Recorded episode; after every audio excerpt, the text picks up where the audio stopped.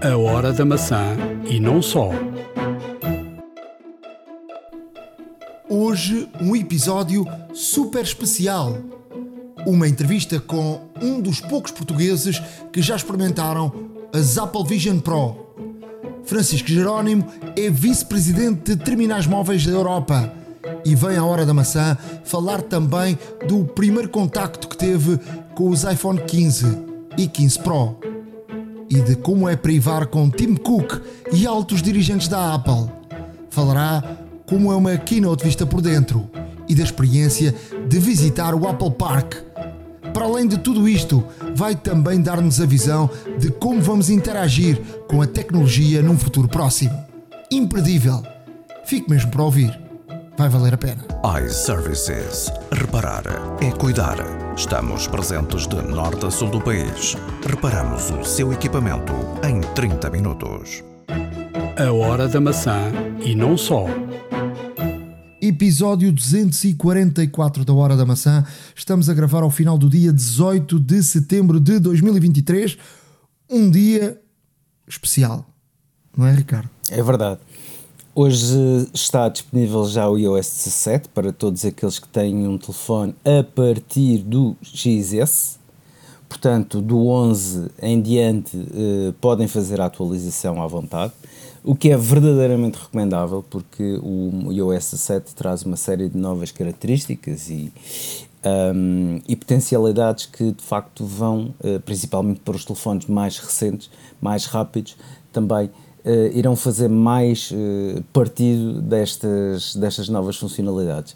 Um, desde então. Eu acho que as pessoas vão começar a ter necessidade e eu acho que vai começar a vender muito os stands, ou seja, para, para carregares o telefone uh, via indução para teres o telefone de lado, porque vão encontrar aqui um, uma nova, algo novo que não existia no, no iPhone, que é, por exemplo, na mesinha de cabeceira, coloca o telefone ou numa, numa mesa de trabalho, põem de lado o telefone e ele vai saltar de imediato um novo, um novo, uma nova aparência que um, a, a, a, principal te, tem a ver com as horas, mas podemos configurar ali várias fórmulas, horas mais alguma coisa, e, e, e por exemplo, à noite é muito interessante durante a noite, se metemos no modo de dormir, ele, ele mete uma luz muito, muito, muito baixinha e depois, passado um bocado, desliga-se.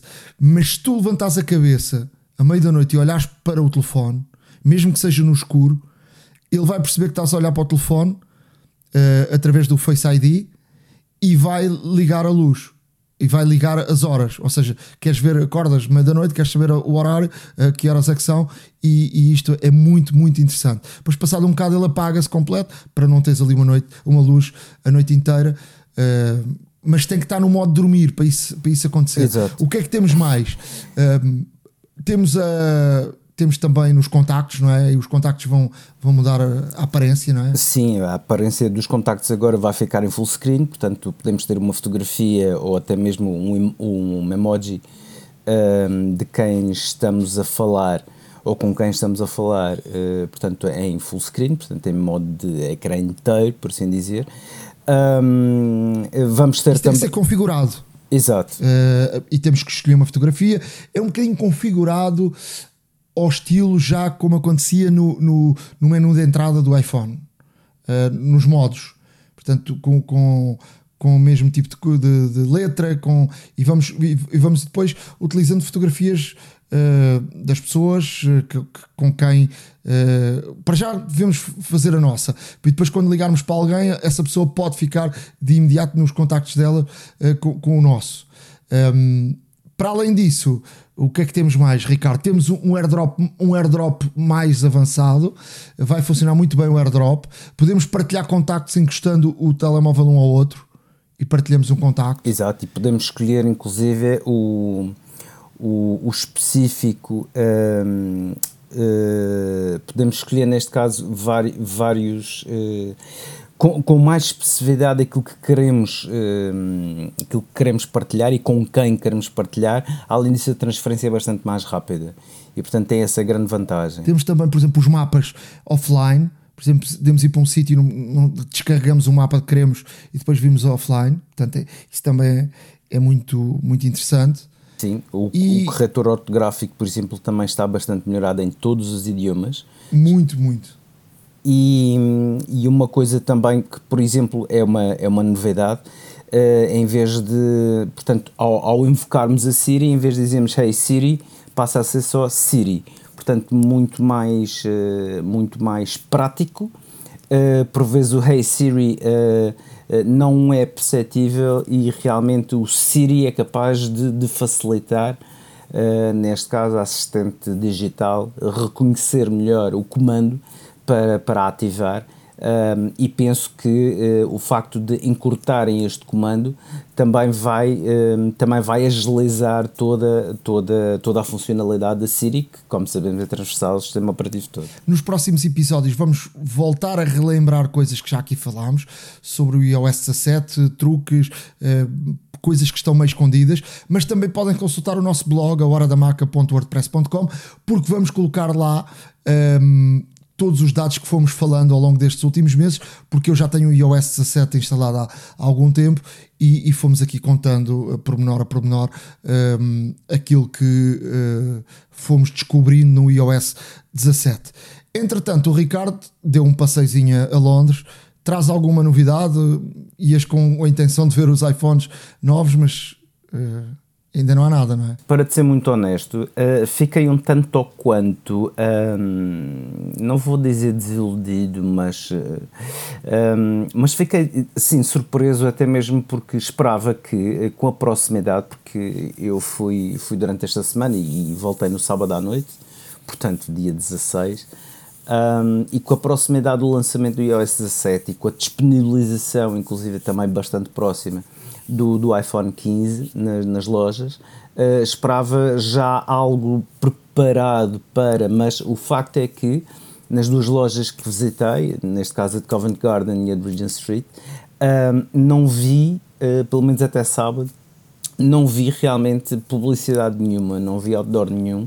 Não viste, uh, nem, nem, nem ninguém vai ver até dia 22, porque, porque é uma norma da Apple eles na noite de, de lança, na noite antes do lançamento fecham a loja e, e, mudam tudo e só no dia na abertura da loja das todas as lojas em todo o mundo no dia 22 neste caso o dia 22 que é o dia que vai ser vão ser lançados os telefones é que se, uh, quando, quando entras na loja que está completamente tudo novo. Eu já estive em vários países, Estados Unidos, também Inglaterra, depois do, de, de, ser anunciado novos produtos, e, e de facto é assim é assim que funciona. Eu provavelmente terei mais sorte que tu, porque vou a Paris uh, na próxima sexta-feira uh, e, e, vou, vou lá estar um, ehm, a uma loja, vou à Champs-Élysées, que é uma loja lindíssima, uh, e, e, terei logo aí um primeiro contacto com, com os iPhones.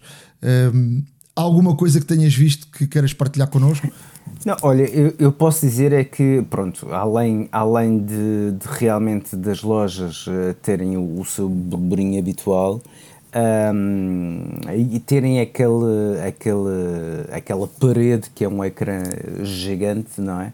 Uh, onde fazem os Apple Todays e o Today at Apple, etc. Um, eh, realmente o, o, que vi é que, uh, e em Londres uh, é muito, muito, muito, muito comum. Para já, eu posso dizer-te que praticamente todo o telefone que via na rua no, no, e nos transportes públicos e em todo lado era, era efetivamente o iPhone. Portanto, há uma adesão enormíssima à Apple uh, em Londres.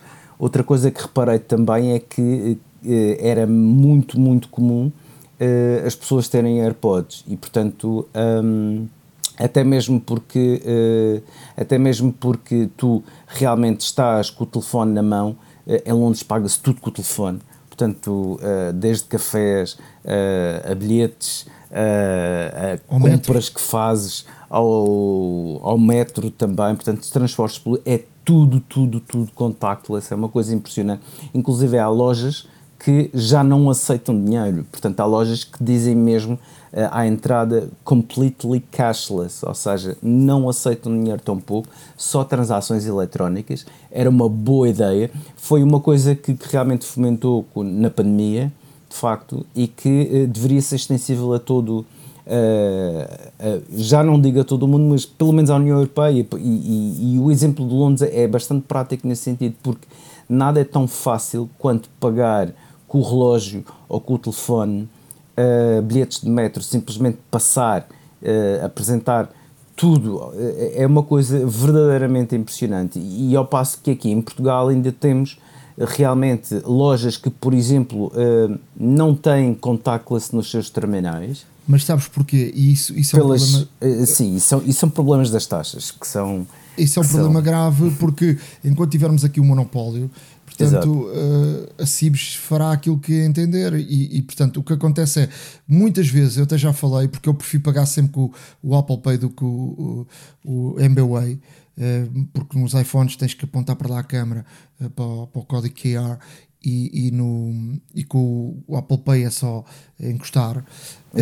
E muitos dos sítios já me disseram que se for por contactless paga uma taxa maior. É verdade. Se for por MBWay e com, com o código QR paga menos ou, ou, paga, ou não pagam nada.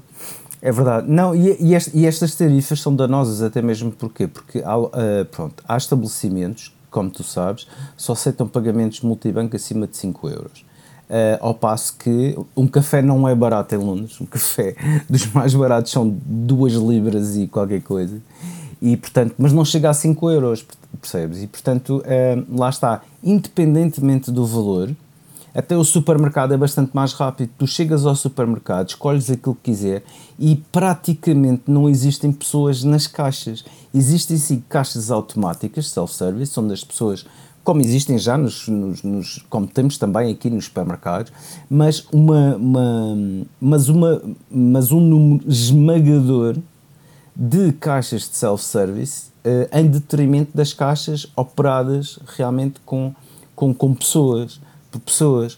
E, e, isto facilita, neste caso, para quem quer comprar uma coisa rápida, para quem pagar rapidamente, não só agiliza bastante uh, a vida do cliente, como também para o próprio supermercado, porque permite também uh, gerir melhor os seus recursos humanos, a, altura de picos, etc. É claro que há sempre pessoas junto às caixas, até mesmo não só para controle, como também para ajuda, caso exista algum problema com, com algum artigo, ou o código de barras não passa, ou isso, mas de facto uh, a, a, a, grande vantagem, porque eu, eu, por exemplo, levantei dinheiro quando cheguei, e tive que gastar uh, no último dia e, e, pedir para pagar em dinheiro porque realmente é, é pagar com o telefone é tão simples. uh, e tão normal e tão normal que, que de facto pagas tudo com, não tudo, é, é, é, mas é verdade e, e, e, aqui fica e aqui fica de facto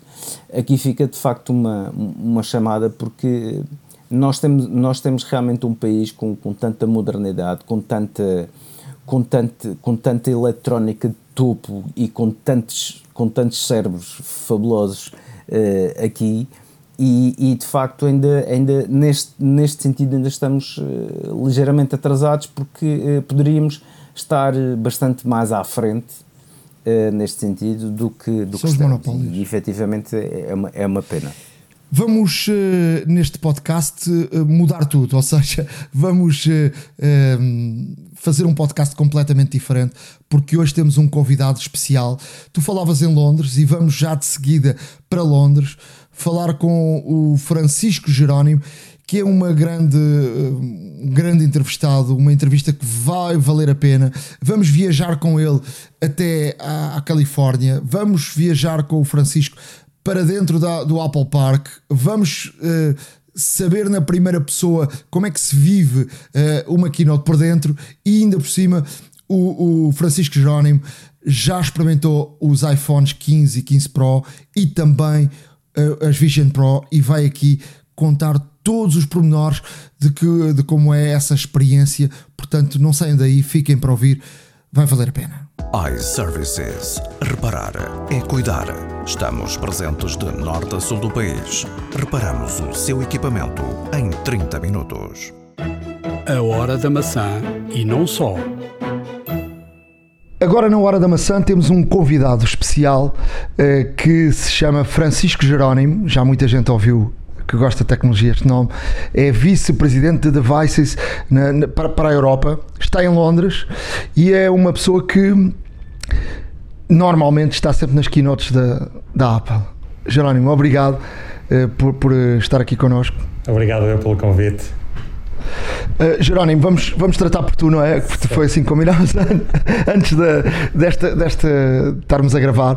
Jerónimo, como é que, como é que, está, como é, que é a experiência de, de, estar numa, numa keynote da Apple? Sim, é efetivamente uma experiência, eu diria que única. Eu já tenho participado já há vários anos que vou aos eventos da Apple, uh, portanto trabalho com a Apple como analista de mercado, portanto acompanho as tendências da Apple e dos outros fabricantes de, de telecomunicações e de, e de, outra área, de outras áreas de, de eletrónica de consumo.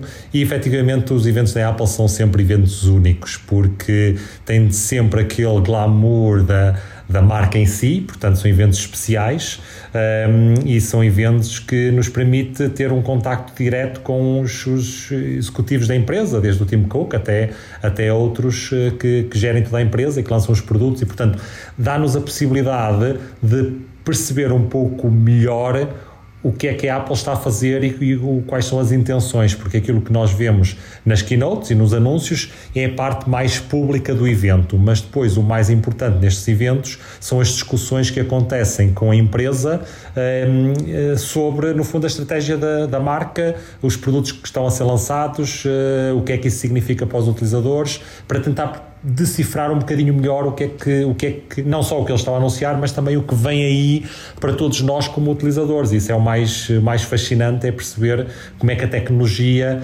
impacta e vai impactar as nossas vidas. Isso é aquilo que, que mais me prazer dá neste tipo de eventos e nestas discussões. E a Apple abre muito o jogo ou não?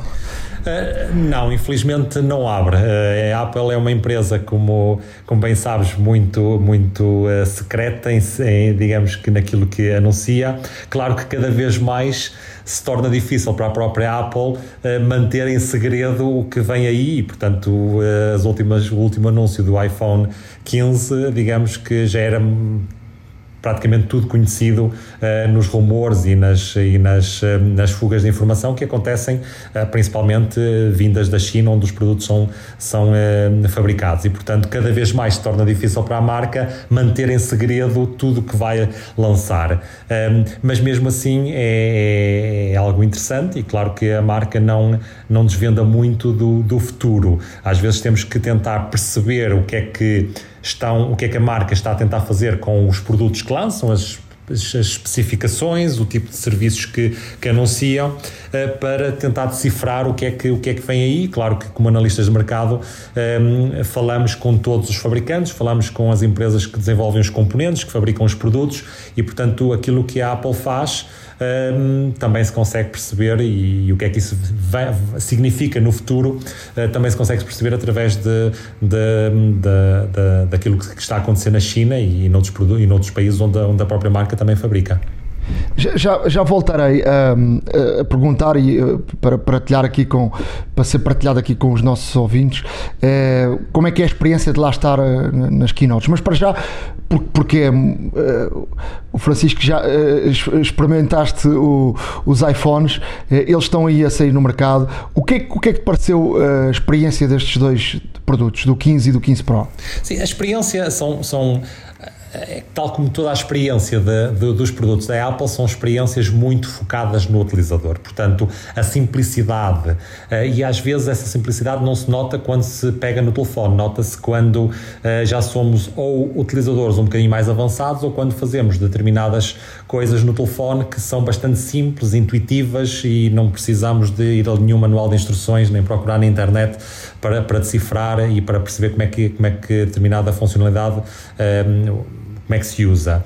E, portanto, um, efetivamente, estes telefones continuam nessa evolução e continuam nessa evolução e acho que o, o iPhone 15, os, os, vários modelos do iPhone 15 que estão anunciados, têm duas grandes vantagens. Por um lado, os produtos mais avançados, os Pro e o Pro e o Pro Max, continuam a desenvolver um, funcionalidades, ou oferecer funcionalidades um, na câmara e outras funcionalidades que são realmente avançadas. E este em particular ainda traz materiais novos, como o titânio, que permite, pronto, o produto em si é mais leve do que, do que os outros. Portanto, há, há um benefício claro. Uh, mas aquilo que acontecia até o ano passado era uma, havia uma diferenciação entre as especificações do, do iPhone 14 e o 14 e as versões Pro.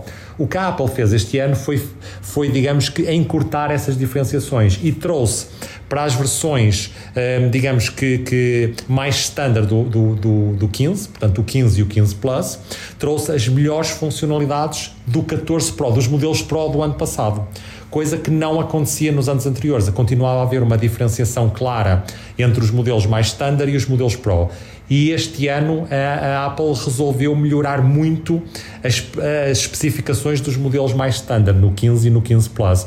Isso acho que é uma, uma grande mais-valia porque vai permitir a que muitos milhões de utilizadores por esse mundo fora tenham uma razão para fazer o upgrade para renovarem e, e, e, trocarem os seus telefones atuais, mas a um preço também muito mais, digamos que que hum, em linha com, com o seu poder de compra. E, e nos anos anteriores havia uma diferenciação de preço mas também havia uma diferenciação clara nas especificações. Este ano a diferenciação das especificações das especificações é, é menor e, e, mais interessante para qualquer pessoa trocar o seu iPhone 15 o seu iPhone principalmente se tiver um iPhone que tenha mais de 3, 4, 5 anos e qual é a experiência do, do titânio uh, na mão? A experiência do titânio é muito agradável, é mais leve, nota-se a, a, diferença. O, o telefone em si é muito semelhante uh, ao, à versão do 14. Uh, digamos que aquele rebordo à volta do ecrã é ligeiramente mais pequeno, mas aquilo que se nota é uma evidente,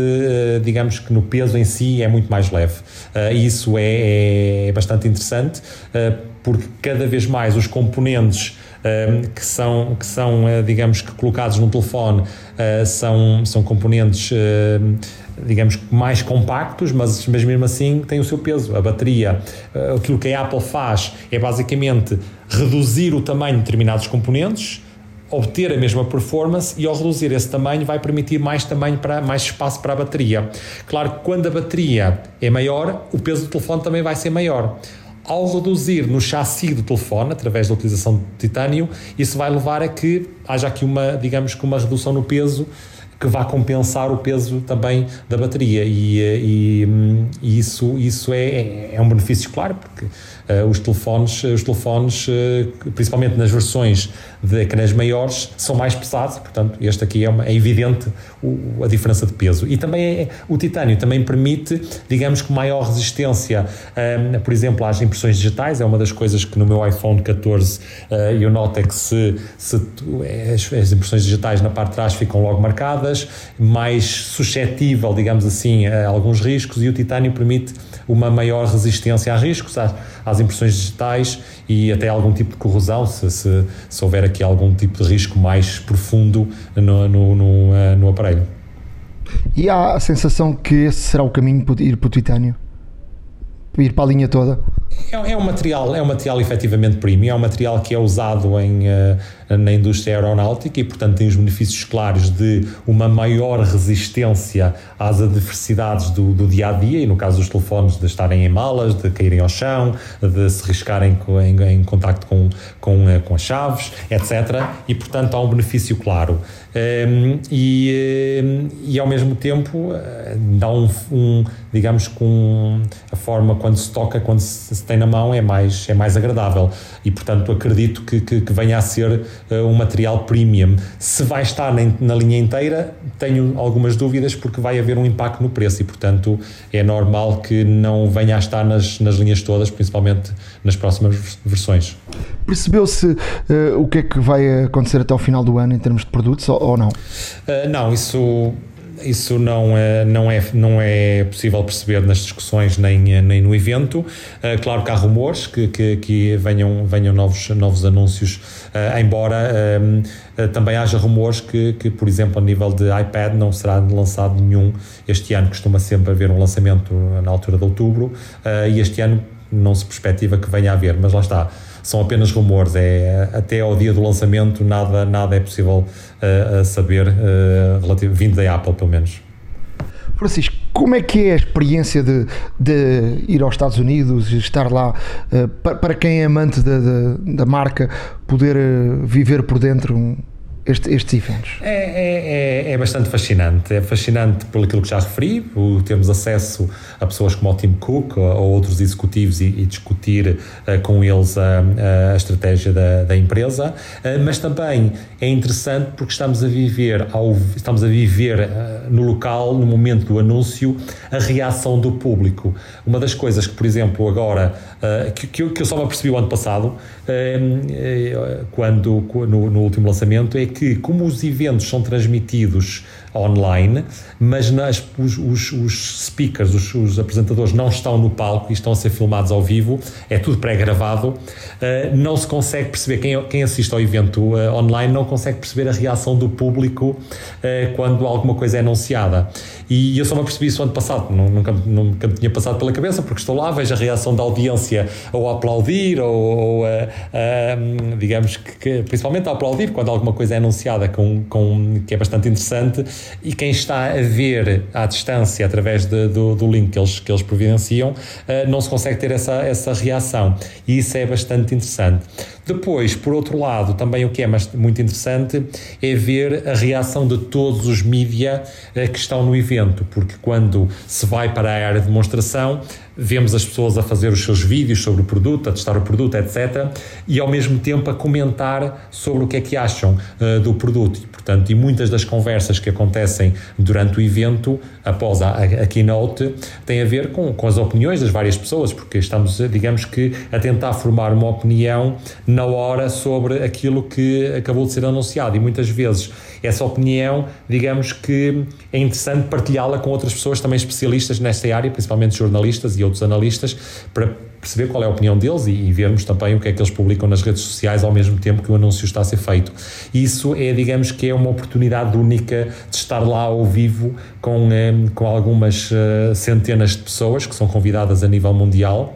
Uh, e estarmos no, no, no, digamos no anfiteatro do, do Steve Jobs. Um, uh, e, portanto perceber qual é a reação, perceber o que é que aquelas pessoas estão, estão a dizer, estão a escrever nas social media uh, e depois o que é que está a acontecer na área de demonstração. Aliás, eu este ano até, até fiz um vídeo, porque também várias vezes várias pessoas me perguntaram já no passado, e este ano fiz um vídeo que publiquei nas, nas minhas redes sociais uh, sobre do ambiente, desde o, o, teatro até toda a área de demonstração e, portanto, mostrar aquela, aquele ambiente todo. E estamos a falar, digamos que centenas e centenas de pessoas a tentarem experimentar o produto ao vivo e naquele momento. Isso, isso é fascinante, é um evento único e é. E, e tal como outros eventos, tive, tive aqui alguns meses em julho na Coreia no lançamento dos, dos últimos telefones da, da Samsung, por exemplo, e a sensação é, é, é semelhante. É muita gente, especialistas de mercado, jornalistas, a verem ao vivo o anúncio, a testarem o produto, a partilharem as opiniões, um, e isso, isso é fascinante. Como é que se vai um evento desses? É difícil, ou seja, há muita gente a perguntar. Um, é um convite, para chegar a um convite é preciso ser um convite, é preciso ser alguém especial para poder ser convidado. Sim, efetivamente eh, no evento de julho, de, de peço desculpa, de setembro, é só por convite. Eh, e já, podemos e podemos falar sobre como é que como é que esse convite chega.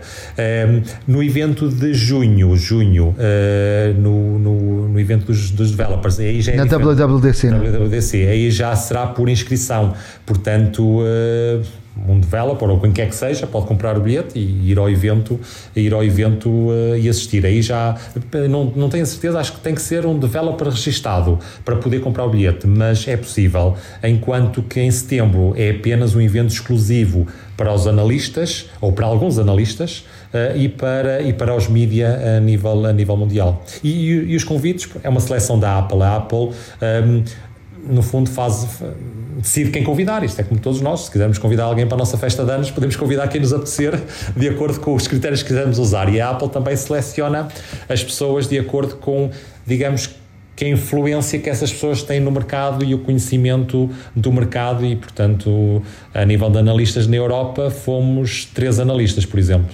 Eu fui o único da analista da IDC, aliás, sou o único analista da IDC da Europa que é convidado para este evento um, e, e outro colega meu dos Estados Unidos.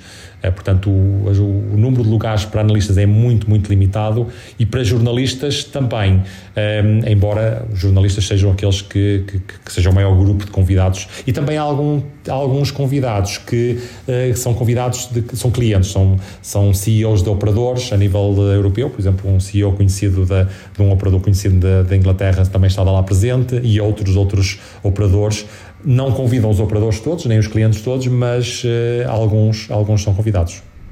Há quantos anos é que vais uh, às keynotes? Ui, uh, mais de 10 de certeza. Há quantos? Não sei, uh, mas eu estou na empresa, estou na IDC há 15 anos. Penso que não fui nos primeiros dois anos porque eles ainda não me conheciam o suficiente, mas no momento em que comecei a comentar uh, na Bloomberg ou no Financial Times ou outros mídias internacionais sobre a marca e a acompanhar a marca, passei a ser convidado. Uh, e, portanto, um, 12, 13 anos, talvez. Quem, quem, é que te impactou mais de, daquelas figuras da Apple? Quem é a pessoa, o diretor, que mais te impressionou, que, que mais tocou? A pessoa que mais, que mais, uh, mais impressionante é, é efetivamente o Tim Cook. Um, é uma pessoa que tem uma visão estratégica muito, muito boa. É uma pessoa que percebe muito bem como é que o mercado funciona e depois é uma pessoa excepcional em termos de operações, portanto, uh, um, ele, ele sabe muito bem como, como, como é que um, digamos que uma empresa da dimensão da Apple tem que funcionar para efetivamente conseguirem chegar à posição em que eles chegaram. Uh, e ele era o braço direito do, do Steve Jobs por uma razão. Uh, e neste momento, uh, para além de liderar a empresa, lidera no fundo a forma como é que a tecnologia vai impactar as nossas vidas. E ele tem uma visão muito clara de como é que isso vai acontecer. Um, e portanto, qualquer discussão com ele é uma discussão inspiradora e é uma discussão que se percebe claramente uh, que é uma pessoa que sabe não só uh, a nível estratégico para onde é que a empresa se deve direcionar, mas facilmente vai a uma discussão operacional, porque continua a estar muito envolvido na parte operacional. E muitas vezes outros CEOs outras empresas, eh, é fácil termos uma, uma pessoa que nos traz uma visão um, ehm, e como é que a empresa deve evoluir, como é que o mercado ou a tecnologia vai evoluir, mas que não tem o conhecimento de, de, da área operacional. Uh, tão, tão acentuado como se nota numa discussão com o Tim Cook. Portanto, é efetivamente uma pessoa que consegue combinar uh, essas duas facetas de uma versão, de uma parte estratégica e uma parte operacional uh, muito, uh, muito refinadas. Eu, eu, diria também que até ao cliente, eu, eu dou um exemplo, eu fui, fui assaltado aqui em Lisboa, conseguimos recuperar o telefone através do, do Find My, com a polícia, uma história muito gira, com um final feliz, e eu mandei-lhe um e-mail a contar a história e ele respondeu-me. Ou seja, alguém que responda ao, ao próprio cliente é, e, que, e, que, tem essa responsabilidade é alguém que que está atento a todos os pormenores. É verdade, é verdade. É uma pessoa que tem. E nota-se, ele, ele faz questão de ir a seguir à keynote, de vir para a zona da demonstração, tirar fotografias com os jornalistas, com, com quem lá está, uh, falar, partilhar essas, essas as opiniões, obter as opiniões das, das pessoas que estão lá ao vivo, uh, a testar os produtos e, portanto, ele faz questão outros eventos, o CEO não, não vem para o, para o meio dos jornalistas. Tem discussões e reuniões privadas com grupos de jornalistas, em sessões, mas não vem para o meio da audiência que esteve no evento uh, tirar fotografias e, e, partilhar, e partilhar as suas opiniões e, e perguntar o que, é que, o que, é que nós achamos sobre, sobre os aparelhos. E o Tim Cook tem essa, tem essa, faz isso mesmo, porque gosta de ouvir o que, o que, o que no fundo, neste caso, os mídia e os analistas têm para dizer. Uh, e isso é uma história que partilhaste, é uma história comum e que se ouve muitas vezes um, de ele responder a e-mails. Bem, se é ele, se é alguém, algum assistente, isso já não sabemos, mas, mas tem o cuidado, pelo menos, tem o cuidado de responder quando alguém lhe manda um e-mail diretamente.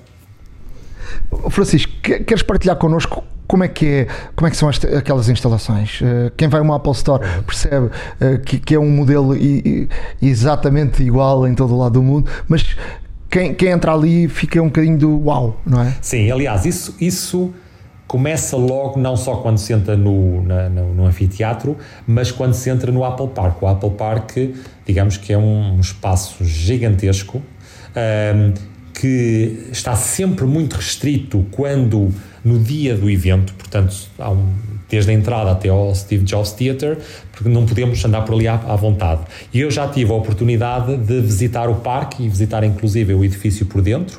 Um, e é um sítio, a seguir ao evento, no dia seguinte fui lá, uh, encontrar-me com, com algumas pessoas e, e fizeram uma, uma tour, um, digamos, com um passeio pelo parque. E o parque é fascinante. Uma das coisas que, que eu não sabia foi, por exemplo, quando se caminha à volta do, do Apple Park, um, está cheio de macieiras. Faz sentido. Mas ninguém pode comer as maçãs, porque as maçãs depois são doadas, são tratadas, as macieiras têm, têm jardineiros a tratar da, da, das macieiras e está aquilo é, é maior que muitos pomares que existem em muitos sítios, portanto é, a quantidade de macieiras é, é brutal. Um, tem os jardineiros a tomar conta, as maçãs são recolhidas e depois são enviadas e doadas à caridade em instituições. Portanto, as pessoas não podem por isso simplesmente chegar lá e comer uma maçã, etc. Uh, nem os funcionários podem fazer isso. Depois tem áreas muito relaxantes, tem uma grande área que é um grande lago um, que é um, um sítio. Não se podem tirar fotografias, como é óbvio, portanto eu fui lá, passei, estive lá, estive lá na conversa com outras pessoas da, da Apple, mas não pude tirar fotografias. E é, e é, um espaço e é um espaço muito relaxante, digamos assim. E viam-se lá muitas pessoas da Apple ou a ter reuniões por telefone ou por simplesmente almoçar ou relaxar. Uh, é um espaço muito zen, eu diga, diria assim. É um espaço que caminha-se espaço gigantesco, trabalham milhares e milhares de pessoas naquele, no Apple Park, uh, mas é um espaço muito calmo, uh, que, que, foi uma das coisas que também mais me marcou, é que realmente é um espaço muito zen, onde, onde não se vê muita confusão, apesar de se verem as pessoas a caminhar, etc., não se vê muita confusão. Dentro do, do edifício em si, é um edifício também muito interessante, muito moderno, parece que estamos numa nave espacial um, porque efetivamente não se, tem, não se vêem botões das luzes, não se vêem uh, botões para abrir as portas, não se vêem fechaduras nas portas, portanto é um espaço muito moderno em termos de design e, e, no fundo está em linha com aquilo que as, que as lojas da Apple são. Quando se entra numa loja da Apple, uh, são, são lojas que, em termos de design, é um fascínio e muito agradáveis. Por norma, as lojas da Apple têm é muita gente lá dentro, mas, uh, mas em termos de design, se, se olharmos ao pormenor os detalhes da loja, das escadarias, dos materiais que são usados, etc., são, são, é efetivamente um espaço muito agradável. O Apple Park é exatamente a mesma coisa. Quando se entra no, no edifício, portanto, o edifício do Steve Jobs é um edifício único, portanto, redondo. A parte de cima é tudo open space e tem apenas uns balcões que é normalmente servem os cafés e os, os uh, algumas, alguns canapés antes do evento. Uh, normalmente mais pequeno almoço, portanto não são canapés de almoço, são mais aqueles corações miniaturas, aquelas coisas mais, mais simples, onde toda a gente está. Depois as pessoas, quando abre a hora em ponta, eh, descem a escadaria eh, para a caminho do Steve Jobs. Eh, a zona de demonstração, que é uma zona em círculo, está toda fechada. Portanto, todos nós somos encaminhados para o, para o Steve Jobs uh, Theater, portanto para o anfiteatro. Um, um anfiteatro faz-me quase lembrar digamos que o CCB, entre aspas, uh, um espaço grande, uh, pronto, não tem, não tem as, as, as, as, cadeiras à volta como tem o CCB naquelas, naquelas áreas, agora não me lembro do nome, mas, mas áreas onde as pessoas... Tipo Tipo camarotes, não é? Tipo camarotes, olha, é isso mesmo. Tipo camarotes, não tem essa parte. Um, e portanto, uh, mas o resto é, um, é como um anfiteatro, de, uma sala de, de, de, de espetáculos, como, como o CCB, por exemplo. Depois, quando o evento termina, todas as pessoas saem para a zona de demonstração, uh, que é uma zona gigante e que parece mais uma vez quase uma nave espacial e, muito bem desenhada, uh, onde estão uma série de funcionários da Apple a explicar, a demonstrar, a explicar uh, como é que as qualquer questão que, que, que tenhamos e, e, a deixar experimentar os produtos. Portanto, isto é por norma, neste caso estavam os, os iPhones, estavam os, os Apple Watches e, e, portanto era o que, o que estava em demonstração. O evento de julho com o Apple Vision Pro foi um evento diferente, portanto, o evento de developers é diferente. É, é no exterior, porque o número de, de, pessoas que assistem, que é convidado que, que vai, é, é, muito, muito maior. Portanto, é um, é um, é um espaço exterior gigante, com, com ecrãs para podermos ver aquilo que, que está a passar. A zona de demonstração do, do Vision Pro foi noutra zona do parque, onde as pessoas eram levadas naqueles carrinhos do golfe, dos campos de golfe, um, porque a distância era efetivamente bastante grande e, e, e, tinha que ser por eh, hora marcada, etc. E, portanto, e nem toda a gente teve a oportunidade de, de experimentar, ou seja, no, no em julho uh, o, o podermos testar o Apple Vision Pro foi muito limitado a alguns jornalistas, a alguns analistas, não foi aberto a developers e às pessoas que lá estavam a assistir no evento. E, e pegando no, no, nisso que me estás a dizer, um, vamos lá entrar no Apple Vision Pro. Tu és das poucas pessoas no mundo que, que experimentou. O que é que nos podes contar sobre essa, essa experiência? O que, é que, o, que é que vamos, o, que é que, o que é que isto traz de novo?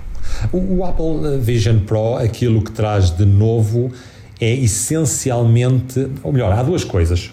Uma, a qualidade da experiência, a qualidade da imagem, de, daquilo que se vê, qualquer conteúdo 3D que seja, que seja visto no, no Vision Pro tem um impacto muito grande, porque quase que, que nem nos apercebemos que estamos com o um aparelho uh, em frente aos, aos, nossos olhos, porque a qualidade é, é é algo como nunca vi. Eu testo muitos produtos de várias marcas a nível de realidade virtual e de realidade aumentada.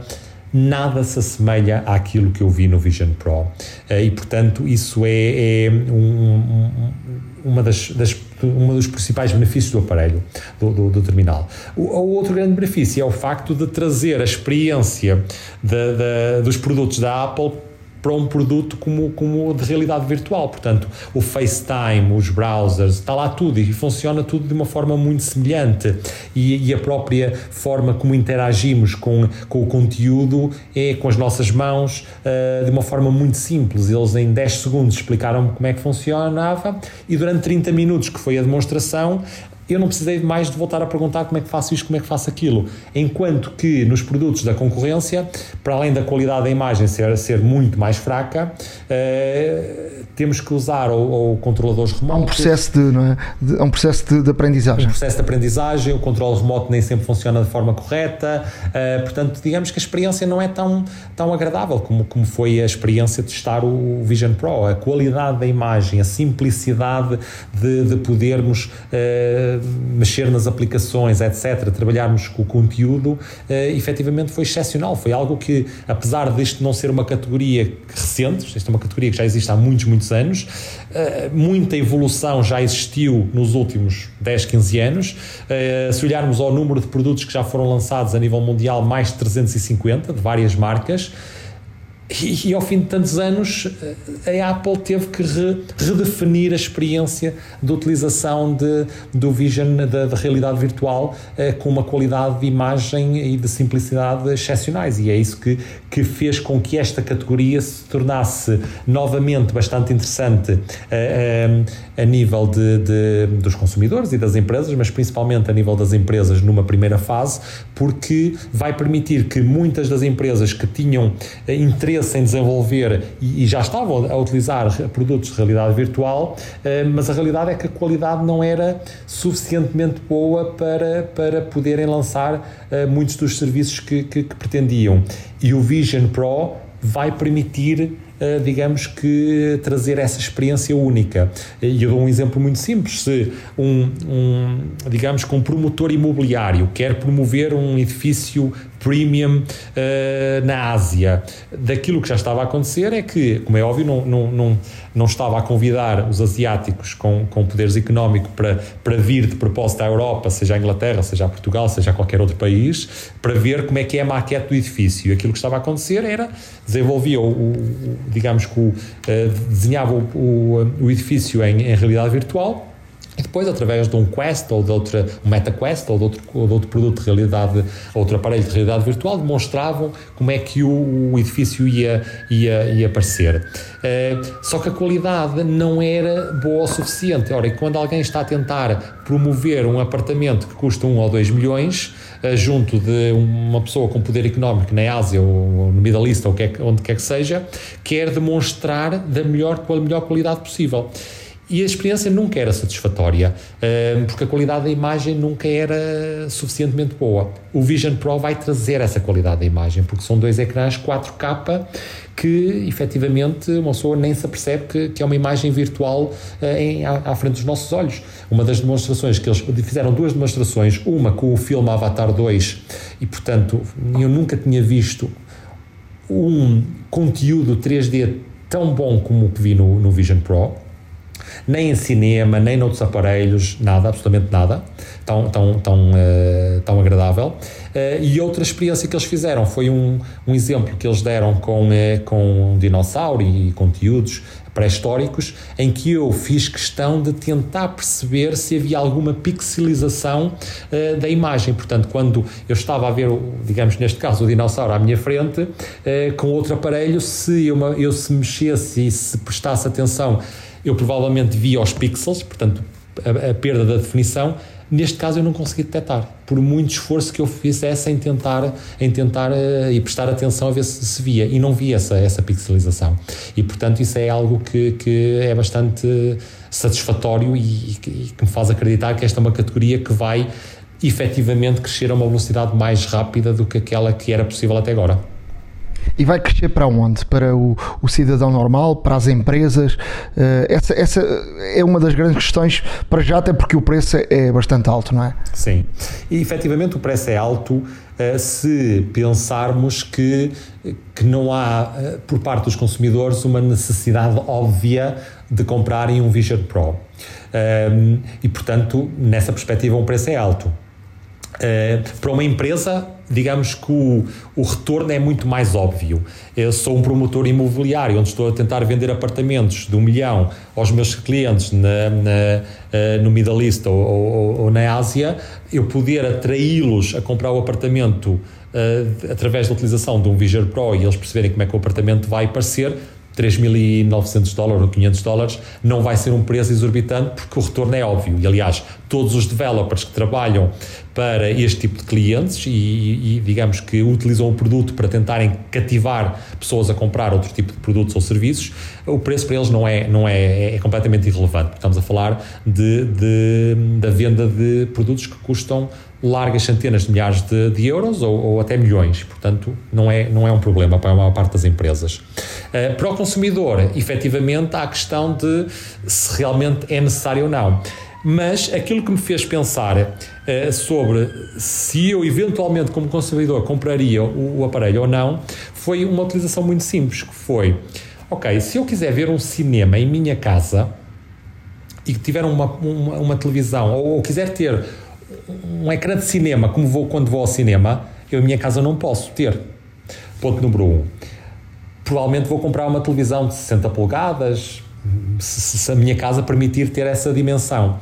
Uh, e portanto, se eu puder ter um ecrã de cinema e se evitar que eu não vá comprar a próxima televisão de 60 polegadas, que provavelmente vai me custar quanto? 2 mil, 3 mil euros, facilmente. Uma, uma televisão de alta definição vai-me custar isso. Ora, se eu tiver um aparelho que me ofereça exatamente a mesma definição, eventualmente num ecrã ainda muito maior que um ecrã de cinema, com a qualidade de imagem que eu estou à espera, e poder trazer essa televisão para qualquer lado, seja para, para as minhas férias, seja numa viagem de trabalho, etc., tenho um benefício. Segundo benefício, eu se sou um profissional que trabalha em várias localizações e se trabalhar com mais que um monitor, porque hoje é, é, assumido que, e muitos profissionais, todos nós, trabalhamos com vários monitores, porque é muito mais fácil trabalhar com o conteúdo e ligamos o, o computador a pelo menos dois monitores. Se eu puder trazer esses monitores comigo quando vou numa viagem, numa viagem de trabalho, quando vou uh, em qualquer, quando estou num hotel, quando estou em qualquer sítio, eu começo a fazer contas e dizer, ok, eu já não vou comprar os dois monitores que eu preciso, ou três, já não vou comprar a televisão de 60 polegadas de alta definição que me vai custar 2, 3 mil euros. Um, e, portanto, eu começo rapidamente a ter aqui um benefício claro que vai fazer muitos consumidores decidirem se preferem ter uma televisão na sua sala de estar para ver um filme ou se preferem ter um aparelho como o Apple Vision Pro que podem transportar para todas, para qualquer tipo de localização e ter essa qualidade de imagem, essa dimensão e essa multiplicidade de monitores e de ecrãs que de outra forma não é possível. Um, e isso é, é o grande benefício. E portanto, e quando começarmos a ter o conteúdo disponível, então aí vai se tornar algo evidente. Aliás, a Apple anunciou a parceria com a Disney, onde o conteúdo vai estar disponível. Eh, e, portanto, o preço vai deixar de ser um problema. Claro que vai continuar a ser um problema para quem não tem possibilidades económicas de dar 3.500 ou 3.900 dólares eh, por, por este tipo de aparelhos. Mas também sabemos que a Apple está a trabalhar numa versão mais barata, a metade do preço, que provavelmente vai ser lançada daqui a dois anos. Em termos de, de futuro, o entretenimento e, sobretudo, também os desportos em direto uh, podem fazer a diferença com que se veja numa televisão tradicional ou então com os Apple Vision Pro? Pode, pode fazer a diferença, porque quando, eh, aqui há uns anos, quando a realidade virtual se tornou, digamos que mais, que esteve mais na moda, porque vimos vários produtos, a Samsung lançou um, um produto onde, onde, se, se punha o telefone lá dentro e tínhamos este tipo de imagens, portanto, os produtos de realidade virtual tiveram, digamos que estiveram um pouco na moda aqui há uns 3, 5, 5, 6 anos. E nessa altura houve muita discussão se, uh, e muitas empresas que entraram no negócio de criar conteúdos, desde uh, jogos de futebol. Eu penso que há, que há um, uma equipa em Portugal, ou um clube, se não, se não estou em erro, o Futebol do Porto, onde chegavam a oferecer em 3D, filmavam os, os jogos em 3D para depois os oferecer. Portanto, qualquer, qualquer eh, pessoa que, que quisesse acompanhar o jogo podia vê-lo num, num, num, num, num terminal de realidade virtual. O problema é que a qualidade não era boa o suficiente e muitas pessoas queixavam que ficavam, ficavam uh, com algumas tonturas, ficavam cansadas. Porquê? Porque como a qualidade do ecrã não era boa o suficiente, uh, digamos que o, o, a, a, velocidade em que a imagem era uh, atualizada e muitas vezes tem que ser em, em, microsegundos, não era rápido o suficiente. E isso leva a que, levasse, a que as pessoas tivessem algumas tonturas e ficassem com dores de cabeça com este tipo de qualidade de imagem, isso não se nota. Eu tive 30 minutos com o aparelho um, a experimentar o aparelho e ao fim de 30 minutos pesava-me um bocadinho na cabeça, mas tirando isso não fiquei nem enjoado, nem tonto, nem absolutamente com náuseas, nem nada. E não foi o caso em outros em produtos de, outra, de outras marcas que testei, onde uma pessoa testava e ao fim de uns segundos tinha que tirar porque senão sentia-se mal. Uh, porquê? Porque a qualidade da definição da imagem não era boa o suficiente. E portanto, se realmente houver aqui uma adoção, e principalmente quando a versão mais barata estiver disponível, e se estivermos a falar num produto que custa 1500 dólares ou à volta de 1500 euros, digamos assim, já não é um produto extraordinariamente caro ou totalmente impossível para a maioria das pessoas. Já vai ser um produto que vai estar mais que, que, que muitas, que, que, muitas pessoas vão, que, vão poder comprar. E portanto, quando isso acontecer, os conteúdos vão estar disponíveis. E, e aquilo que se tentou vender há uns anos, uh, uh, os, os conteúdos de musicais, de concertos, os conteúdos de, de futebol, de desporto, etc., que acabaram por não se tornar populares porque digamos que o terminal que nós tínhamos acesso era um terminal de relativamente fraca qualidade, neste momento isso poderá mudar completamente, porque se a qualidade do terminal está lá, não há razão para o conteúdo não aparecer e não há razão para as pessoas não o comprarem, porque vamos ter a possibilidade de assistir a concertos uh, musicais que do outro lado do mundo que se calhar de outra forma não, não teríamos, ou teríamos apenas numa televisão ou, ou, num, uh, ou YouTube, quando, quando vemos através do YouTube, etc. Uh, e vamos poder assistir a jogos de futebol, que, que quem diz jogos de futebol, diz jogos de esporte de um modo geral, de esporte de um modo geral, que de outra forma também não, não, não era possível. E, portanto, acho que, que é aí que vai ser o grande, o grande benefício do Vision Pro. Já para não falar em todas aquelas um, utilizações empresariais que, que, que, vão ser possíveis e que, que até agora a experiência não era, não era boa o suficiente. Francisco, para, para irmos já para, para a parte final, perguntava-te se te parece que as keynotes vão, vão continuar assim gravadas ou uh, passará para o modelo antigo? É quem está a ver parece melhor e tem mais ritmo gravada. Para quem lá está, acredito que seja uma pior experiência, não é? Sim, efetivamente é, é uma. Para quem está a ver, e eu quando assisto a uma, a uma, a uma keynote de qualquer fabricante uh, no conforto do, do, do, do, meu escritório, é ótimo porque a qualidade é ótima, estou em frente ao meu ecrã e, portanto, é excelente. Quando se está ao vivo e se vê uma keynote virtual, basicamente, é um pouco decepcionante nesse sentido. Uh, o único momento em que o Steve Jobs veio ao palco foi para dar as boas-vindas às pessoas e, portanto, uh, e depois saiu. Neste caso, o Tim resto... Cook, não é? Ah, peço desculpa, o Tim Cook, peço desculpa. Tim... Era bom que fosse o Steve Jobs. Era bom que fosse o Steve Jobs. Uh, o Steve Jobs, de certeza, que ia continuar a ser em pessoa porque virtualmente não teria o, tanto, o mesmo impacto que, que tinha em pessoa. mas o Tim Cook, efetivamente, veio ao palco hum, dar os bons, os bons dias e, e, e agradecer as pessoas a estarem presentes uh, e depois tudo o resto foi virtual. Uh, e nesse aspecto acaba por ser um pouco decepcionante, mas também eu percebo porque é que a Apple o faz, porque de outra forma não conseguia oferecer a tantos milhões de pessoas que assistem ao evento a nível mundial a mesma qualidade com que eh, assistimos ou, ou, assistíamos antes quando estávamos em pessoa e, eles, e, todos os apresentadores.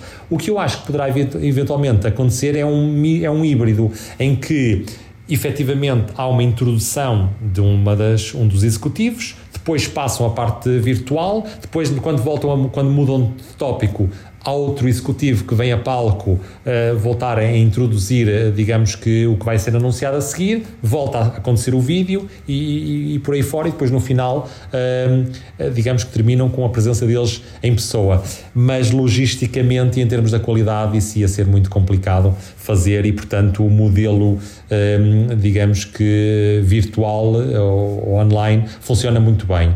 E também quem vai lá não vai só para ver a keynote, portanto, uh, por caso contrário, era a mesma coisa que estamos a ver no, no, em nosso computador.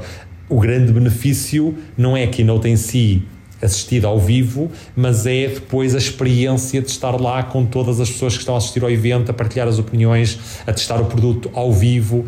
Um, e isso é que é o grande benefício, é podermos ser os primeiros a testar o produto e dar logo ali uma nossa uma opinião sobre, sobre o produto, coisa que se não acontecesse desta forma, eu só teria acesso ao produto passado uns dias, portanto eu estive lá a semana passada, vou receber o produto para testar uh, diariamente uh, a partir desta semana, mas teria, havia aqui um, um, gap de alguns dias até ter acesso ao produto. Só para fecharmos mesmo, uh, queres falar um bocadinho sobre ti, quem quiser saber mais sobre aquilo que fazes, queres contar-nos aqui? Onde é que te podem encontrar também e ver coisas sobre, sobre o teu trabalho. Sim, eu gosto, eu gosto mais de falar da tecnologia, da forma como a tecnologia impacta as nossas vidas do que, do que sobre mim. Uh, mas é, é, uma indústria onde, onde eu já estou há, há 25 anos. Uh, portanto, eu comecei a minha carreira uh, na, na, Nokia, quando a Nokia era, era, estava, estava no topo de, de, do domínio da área de, de telefones. Uh, e comecei no Japão, portanto, eu estava a terminar a minha licenciatura, portanto, eu não sou engenheiro, uh, sou licenciado pela Faculdade de Economia do Porto, da minha área de, de especialidade é a área de gestão, uh, estava a fazer um Erasmus na altura na Finlândia e tive a oportunidade de ir para, para trabalhar para a Nokia, para o Departamento de Investigação e Desenvolvimento da Nokia no Japão. E uma, uma, coisa interessante é que quando eu estava a terminar os meus estudos, o meu foco e objetivo profissional era trabalhar na área financeira. Portanto, esse era, era efetivamente o meu caminho e o meu destino. Tenho a oportunidade de ir uns meses para, para o Japão, para, para Tóquio, um, trabalhar para a Nokia. Os meses transformaram-se num ano e eu, nesse ano, disse a mim próprio: é com este tipo de, de, de, aparelhos que eu quero trabalhar o resto da minha vida e, portanto, não, digamos que a minha carreira de, na área financeira morreu ali. Porquê? Porque eu, quando estava na Nokia, eh, eu fascinei, fascinava-me as discussões que eu tinha com, com os engenheiros, com, com os analistas da empresa, onde decidiam ou discutiam o que, é que o, o que é que os telefones iam ser no futuro. E eu me lembro perfeitamente e nunca me esqueço de ter conversas com colegas meus da empresa, onde eles me vinham mostrar por exemplo, que estavam a trabalhar numa, nesta tecnologia tão fascinante há 25 anos atrás, que era poder ter dois telefones um ao lado do, outro e eles transmitirem informação. Ora, isso veio a transformar-se naquilo que é hoje conhecido como Bluetooth. Uh, eu, eu testei eu próprio o, o pequenos uh, sites de internet, na altura para pequenos, num telemóvel no Japão. Isto não existia em mais lado nenhum do mundo. Eu tinha, eu discutia com pessoas que, que faziam este tipo de análises estratégicas para a empresa, em que eles diziam que o telefone se ia transformar num aparelho que permitia tirar fotografias e ouvir rádio e ver televisão. Ora, isto para quem está neste para quem está neste neste na, na, trabalha há mais de 25 anos sabe perfeitamente que há 25 anos os telefones eram muito básicos e, e, e quando eu via dizer que o telefone ia permitir tirar fotografias eu achei achava estranho quase que nem acreditava e depois ver como é que nos anos seguintes toda a evolução da indústria aconteceu e a forma como redefiniu as nossas vidas, porque as nossas vidas hoje estão muito centradas nos, nos smartphones, que na altura não existiam, portanto, na altura a Nokia foi pioneira na, no desenvolvimento de smartphones, quando ainda na altura uma, a tecnologia era, era, era uh, com a Psion, que era um aparelho muito rudimentar, depois apareceram os telefones Symbian, os communicators, e, e o telefone foi evoluindo ao longo dos anos. A Nokia foi dos primeiros fabricantes a lançar smartphones. Claro que os smartphones popularizaram-se quando a Apple lançou o iPhone e quando a, a Google lançou os telefones Android, um, nomeadamente o primeiro com a HTC, uh, e, e, portanto foi aí que os, os smartphones se democratizaram. E toda esta evolução ao longo dos últimos 25 anos e ver como é que este tipo de aparelhos revolucionou as nossas vidas e mais importante, como é que vai revolucionar nos próximos, nos próximos 25, isso é que é fascinante e é por isso que eu nunca mais saí desta indústria. Trabalhei muitos anos em Portugal, onde geria uma rede de distribuição de telecomunicações a nível nacional. Depois tive o convite de, de ir para a LG, um, ehm, onde estive durante, durante um ano e meio, e surgiu a oportunidade de vir para Londres, para a IDC, uma, uma empresa de análise de mercado e análises estratégicas e de consultoria, onde, onde lidero toda a área de, de dados e análises de mercado uh, em tudo o que é consumo electronics, portanto a Apple e muitas das, outras marcas de, de, de aparelhos de, de, de, eletrónica de consumo uh, trabalham connosco porque nós acompanhamos o mercado e, e, e, fazemos análises sobre como é que prevemos que o mercado vai evoluir nos próximos anos, que é isso que, que eles procuram, é saber o como é que todos nós, como utilizadores e como consumidores, estamos a redefinir a forma como utilizamos os produtos e claro que reunir toda essa informação e esses, e essa, e esses dados e essas análises é isso que os clientes que procuram e é isso que a minha equipa, em, que está baseada em cerca de 10 países, eh, faz uh, e acompanha toda, todas essas análises a nível, a nível europeu e, portanto, sou responsável por toda essa área a nível europeu para a IDC. E há uma ideia do que como é que vai ser a nossa vida daqui a uns anos ou não? Há, há, uma ideia, há uma ideia. Para mim a ideia e a visão é muito clara e estamos a começar a assistir uh, à materialização dessa visão, que é toda esta revolução que uh, praticamente ouvimos e lemos todos os dias sobre a inteligência artificial. Isso está a chegar aos nossos telefones. Eu lembro perfeitamente aqui há, há uns 4, 5 anos, uh, ali, ou provavelmente mais, fiz um projeto com um grande fabricante de, de, de telemóveis, de smartphones, onde analisamos a forma como a inteligência artificial ia revolucionar a nossa vida. E isso está a começar a acontecer. E, e, portanto, hoje aquilo que nós chamamos smartphone, se pensarmos bem, já não é assim tão smart, já não é assim tão, tão, tão uh, digamos que capaz como poderia ser. E aquilo que eh, eu tenho vindo a defender nos últimos anos é que nós vamos evoluir para um tipo de aparelhos onde vamos chamar aparelhos inteligentes, onde não só gerem a informação que ou nos permitem gerir a informação do nosso dia a dia, seja pessoal, seja, seja profissional, e conteúdos, e acesso a conteúdos e criação de conteúdos, etc., mas vão passar a ajudar-nos a gerir o nosso dia também. Eh, porque se pensarmos bem, o smartphone é neste momento o aparelho que mais sabe sobre nós. Aliás, o, o, smartphone sabe mais sobre nós e tem mais informação sobre nós do que nós próprios. Se eu te perguntar onde é que estavas há um ano atrás, exatamente há um ano atrás, no dia eh, X às X, eh, X horas, provavelmente não te lembras, mas garanto que se fores ao teu telefone, ele vai te dizer a localização, vai te dizer o, no teu calendário o que é que estavas a fazer, se eventualmente comunicaste com alguém nessa hora, etc. E, e tem toda essa informação reunida.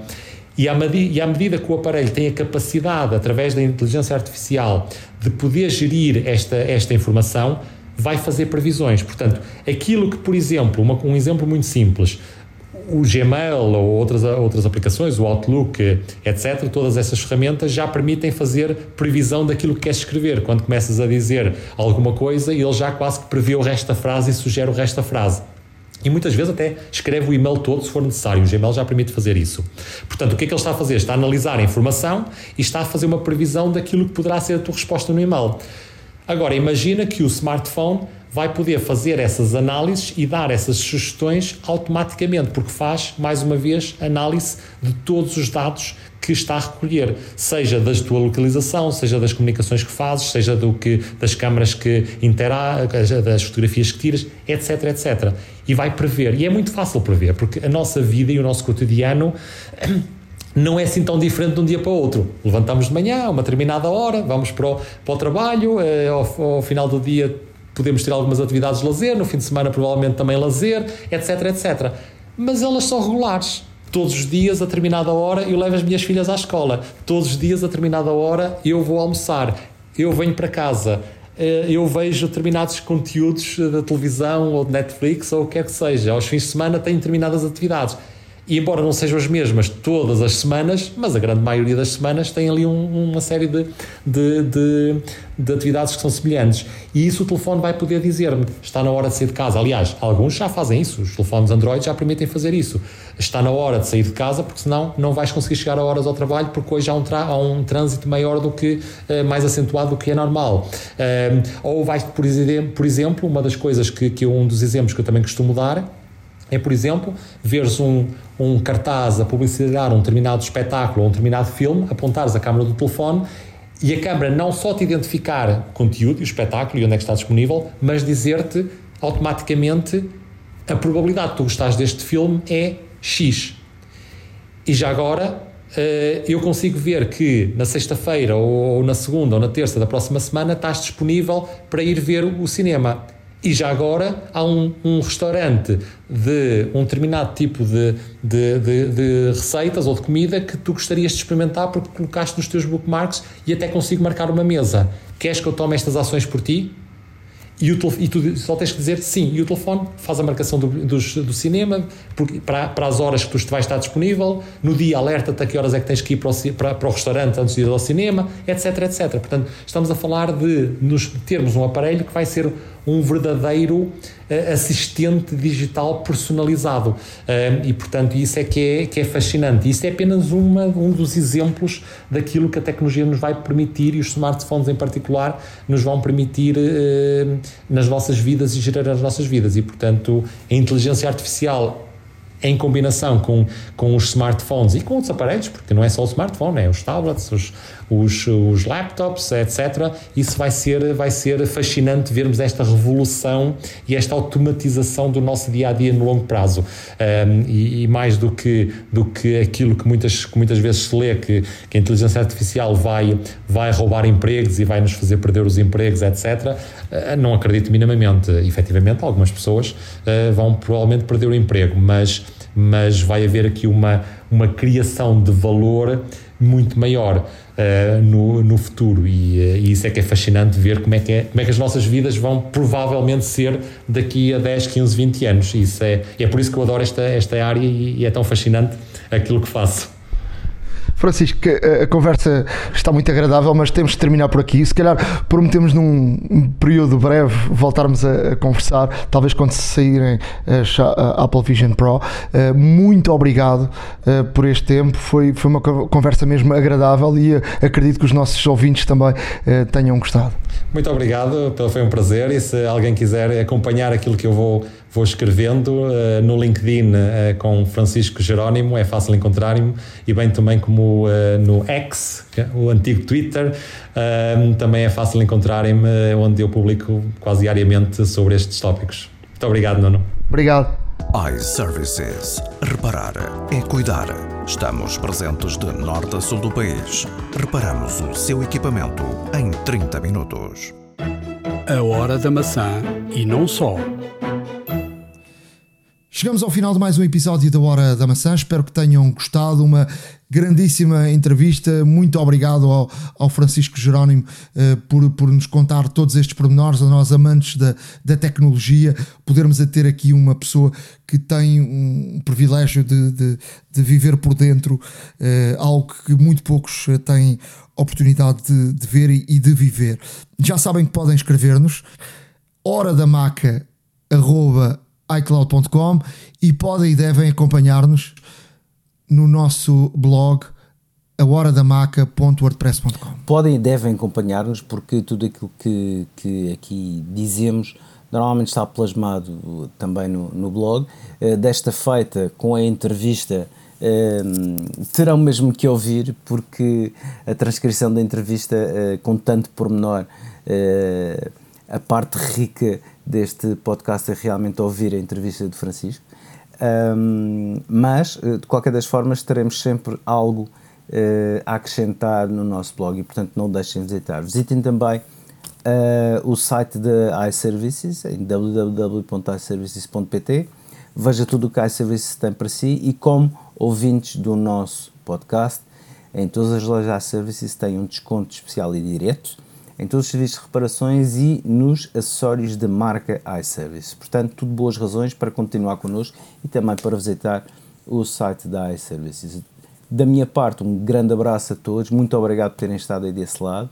Uh, voltaremos uh, ao ar na próxima, nos próximos dias, nos próximos dias, uh, certamente... Irei experimentar os iPhones e depois vou aqui dizer como é que foi essa experiência, sobretudo o titânio, não é? Quero ter na mão para perceber como é que de facto é, é este telefone e, e voltaremos no, no, em breve. Um abraço a todos. Um abraço também a todos. Muito obrigado. iServices. Reparar é cuidar. Estamos presentes de norte a sul do país. Reparamos o seu equipamento em 30 minutos. A hora da maçã e não só.